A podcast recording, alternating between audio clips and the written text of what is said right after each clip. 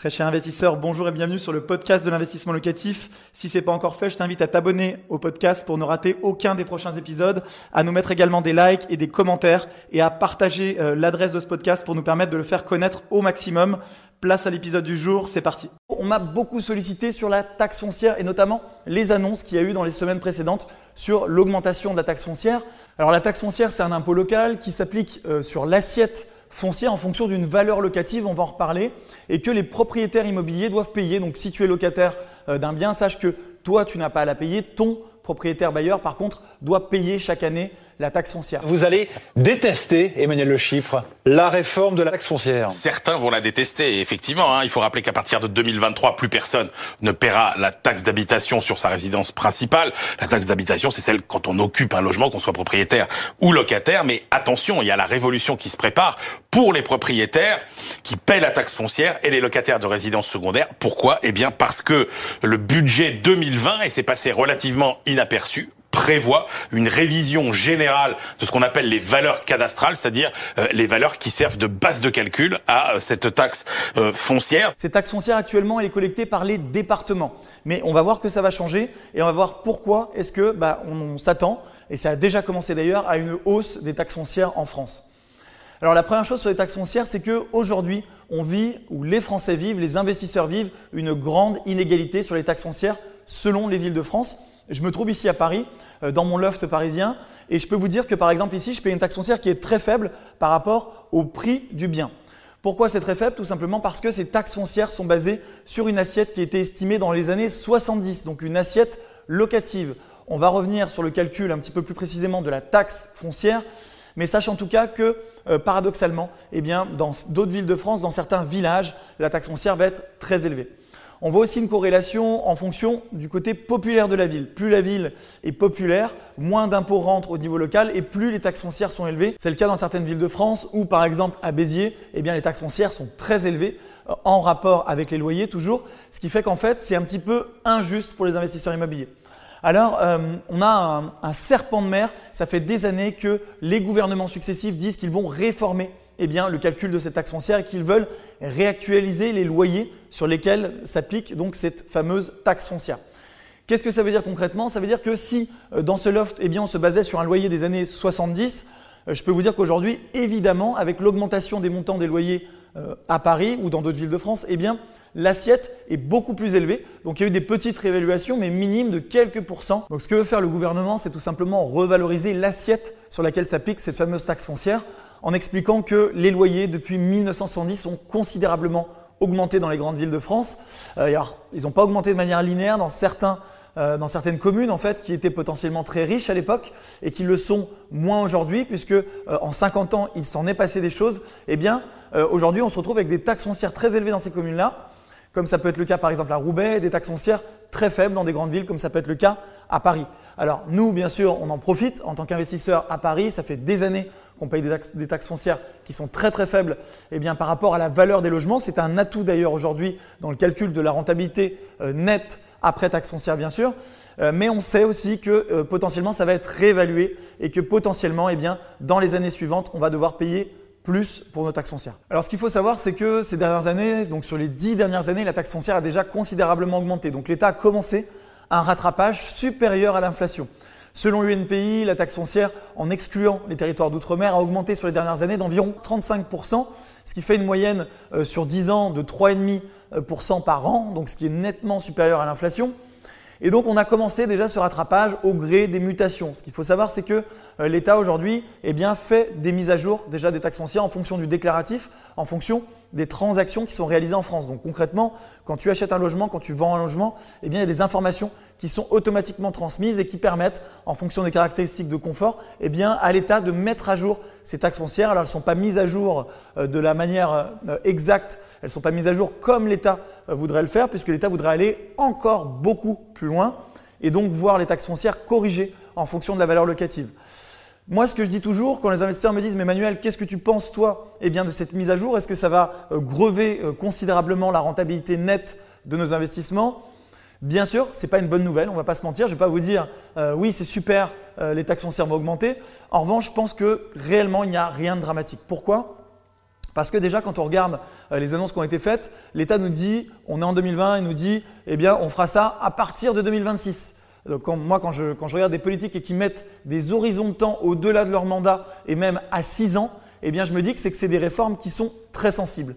On le sait en France, euh, chaque euh, propriétaire bailleur est un électeur. Et donc, les communes qui vont d'ailleurs, on va en parler juste après, mais récupérer euh, cette fameuse taxe foncière, puisqu'on va passer d'une collecte au niveau des départements à une collecte au niveau des communes, ne veulent pas, bien sûr, choquer ou dépouiller leurs électeurs. Donc, elles vont devoir composer entre la volonté d'augmenter et d'augmenter les taxes, comme c'est malheureusement très souvent le cas en France et dans les pays qui cherchent du financement, avec bien sûr la réalité du terrain, c'est-à-dire la réalité électorale, la réalité où on ne peut pas multiplier comme ça en claquant des doigts par 5, euh, comme, j'ai pu le lire dans des articles, les taxes foncières, parce que sinon on va se retrouver vers une levée de bouclier. Donc comment ça va se passer? On est sur des mesures qui sont éminemment politiques. Donc on sait que euh, le sujet de l'impôt en France est sensible, on est déjà euh, très haut sur le niveau d'imposition par rapport à d'autres pays en Europe ou même dans le monde. Et on sait aussi qu'on a eu récemment des mouvements, des mouvements de contestation de l'impôt. Donc même si effectivement euh, le mouvement des Gilets jaunes, ce n'est pas forcément un mouvement de propriétaires fonciers ou de propriétaires euh, de, biens immobiliers donc concernés directement par les taxes, on voit que l'alourdissement euh, des différentes taxes est un sujet qui est à prendre très au sérieux par le gouvernement et donc on va voir ce qui va se passer dans les futures années par rapport à ça. Mais il est sûr qu'il va y avoir des aménagements et moi je m'inquiète pas trop, je me dis pas que les impôts vont augmenter comme j'ai pu le lire dans plein d'articles et comme j'ai pu le voir euh, dans des annonces de euh, multiplier par 3, multiplier par 4, multiplier par 5 pour des taxes foncières.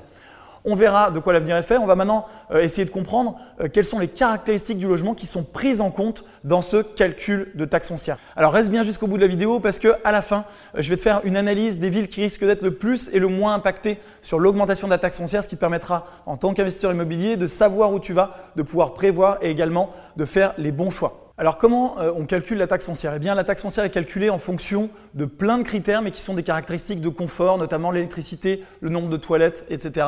au sein du logement. Donc ces critères de confort ont été calculés euh, sur la base du logement dans les années 70. Donc on avait prévu au départ dans cette réforme une mise à jour triennale qui n'a jamais été faite. Bien sûr, euh, l'État a fait des petites augmentations et pour compenser eh bien, l'absence de réévaluation de cette valeur locative, et c'est ça le sujet qui est un petit peu délicat, c'est que les collectivités ont augmenté le taux d'impôt, ce qui fait qu'en fait, elles ont gardé euh, une valeur, une assiette basse, elles ont fait exploser le taux d'impôt, ce qui fait qu'aujourd'hui, si elles réévaluent eh bien, l'assiette de base, tout en gardant un taux d'impôt élevé, on comprend très bien que l'impôt peut devenir confiscatoire, comme c'est souvent le cas malheureusement en France.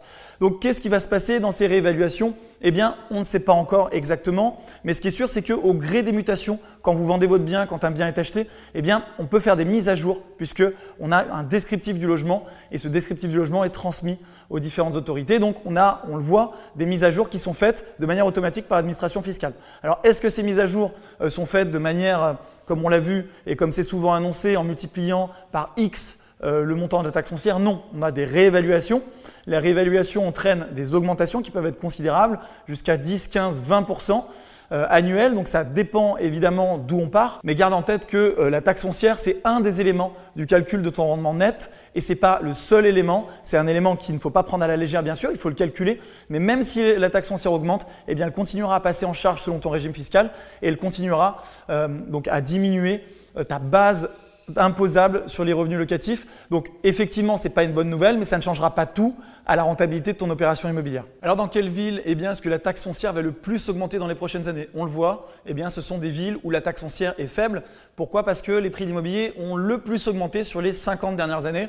En tête de file, on a Paris. Moi, je le dis souvent, quand on achète un studio à Paris qui va se louer dans les 800 euros par mois, charges comprises, souvent la taxe foncière est entre 200 et 300 euros. Donc c'est considérablement faible puisque c'est un tiers à peu près, c'est 25% à un tiers d'un mois de loyer. Quand tu es dans d'autres villes de France, parfois on peut monter sur des taxes foncières entre 2 et 4 mois de loyer, ce qui est considérable, et on voit qu'on a un écart qui est très grand. Donc même si on avait un rattrapage à Paris, même si la taxe foncière passait de 200, 300 euros à 500, 600 euros, eh bien est-ce que ça ferait une très grosse différence sur le calcul de ton rendement net? Au bout de l'année Pas nécessairement puisqu'on parle d'une taxe foncière qui est perçue une seule fois par an, alors que ton loyer de 800 euros, il est mensuel, ce qui fait que tu percevrais donc 800 euros x 12 mois, c'est-à-dire 9600 euros de loyer. Aujourd'hui, tu as donc 2 à 300 euros, on va dire 300 euros de taxe foncière sur 9600 euros de loyer, même si ça passait à 600 euros, on comprend bien eh bien que ça ne changerait pas euh, tout dans ton investissement immobilier. L'augmentation des prix de l'immobilier a encore euh, nettement plus d'impact sur le calcul de ton rendement net puisque dans toutes les villes de France, quasiment, il a augmenté considérablement l'an dernier, parfois jusqu'à 10%. Et là, on comprend assez bien quand on est investisseur immobilier que là, par contre, ça fait une grosse différence. Donc souvent, quand les gens me disent, Manuel, est-ce que cette augmentation de la taxe foncière, ça va tout changer pour mes investissements immobiliers, pour le calcul de mon rendement? Je leur dis non, il y a beaucoup d'autres paramètres à prendre en compte. Ça restera un paramètre à surveiller, bien entendu, à prendre en compte et on verra l'impact qu'il aura sur le rendement, mais a priori un impact très faible, un impact de quelques dixièmes euh, de pourcent de rendement au maximum selon les villes. Donc il n'y a pas lieu selon moi de s'inquiéter.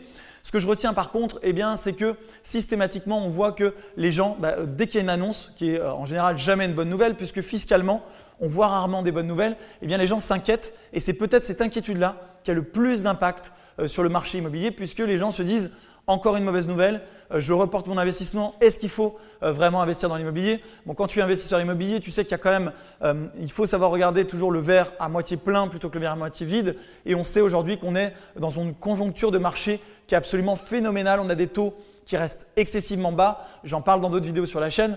On a la possibilité d'emprunter sur des durées très longues, même si les restrictions d'accès au crédit, et on en parle dans d'autres vidéos, eh se mettent en place et qu'on ne peut plus emprunter sur des durées euh, de 30 ans, mais plutôt sur 25 ou 20 ans, on a quand même un alignement des planètes et quand on est un investisseur immobilier averti, on sait que ces sujets d'augmentation de la taxe foncière, finalement, eh c'est assez euh, minime et c'est pas ça qui est important, même si effectivement, ça pèse sur le moral puisqu'on a systématiquement des mauvaises nouvelles qui sont annoncées. Un grand merci d'avoir suivi cet épisode jusqu'au bout. Je te donne rendez-vous pour un prochain épisode. Si ce n'est pas le cas, abonne-toi au podcast, partage-le, mets-moi un like. Et tu peux également retrouver plus de conseils sur YouTube avec plus de 300 vidéos de conseils gratuites. En ce moment, une vidéo par jour. Rejoins-nous là-bas aussi et à très bientôt. Ciao